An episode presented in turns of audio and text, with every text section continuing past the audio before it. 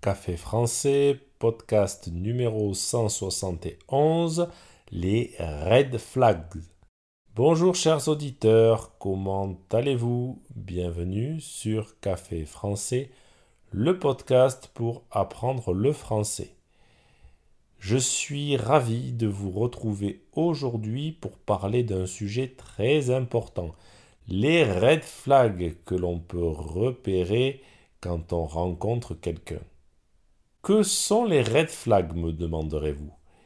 Eh bien, ce sont des signaux d'alerte qui nous aident à identifier si quelqu'un pourrait ne pas être une bonne personne à fréquenter.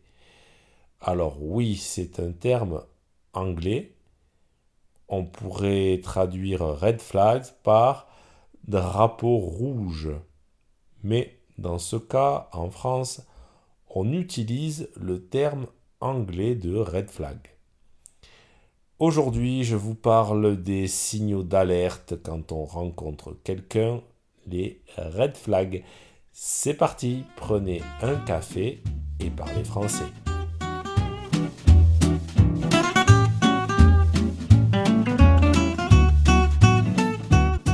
Il y a beaucoup de red flags possibles et ça dépend vraiment de chaque personne.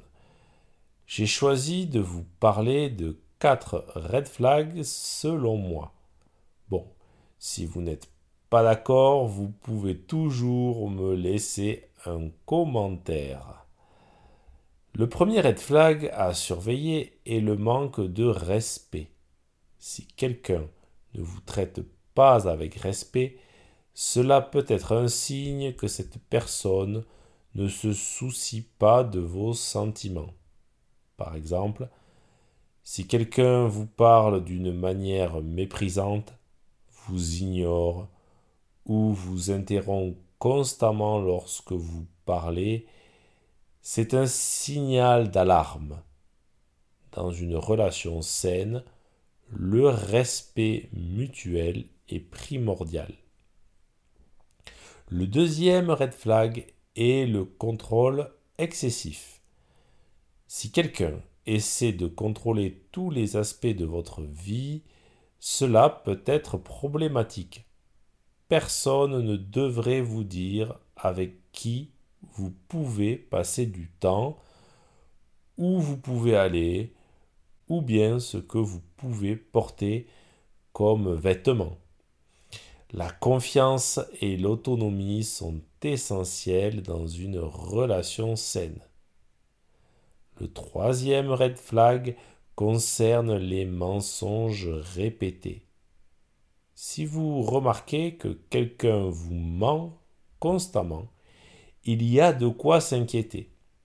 Les mensonges peuvent détruire la confiance. Si quelqu'un ment à propos de petites choses, il pourrait également mentir sur des sujets plus importants. Le quatrième red flag est l'isolement social. Si quelqu'un essaie de vous éloigner de vos amis et de votre famille, cela peut être un signe inquiétant. Les relations saines encouragent le maintien de liens avec vos proches. Si vous vous retrouvez de plus en plus isolé, c'est peut-être le moment de réévaluer cette relation. Il y a des red flags plus insolites. Je sais que certains ne supportent pas que l'autre mange la bouche ouverte, par exemple. Ou alors que quelqu'un ne s'habille pas correctement. Ou encore qu'il ne partage pas les mêmes goûts. Par exemple, un motard, une personne qui aime la moto, va seulement choisir quelqu'un qui fait de la moto. Voilà, chers auditeurs, quelques exemples de red flags à surveiller lorsque vous rencontrez quelqu'un. Rappelez-vous que ces signaux ne signifient pas automatiquement que la personne est mauvaise, mais ils devraient vous inciter à prendre du recul à réfléchir et à évaluer la situation. Si vous repérez ces signes, il pourrait être bon d'avoir une conversation avec la personne pour comprendre ses intentions. Si ce podcast vous a plu et pour soutenir le projet, n'hésitez pas à consulter les vidéos de Café Français sur YouTube et à me suivre sur les réseaux sociaux TikTok et Instagram. A bientôt chers auditeurs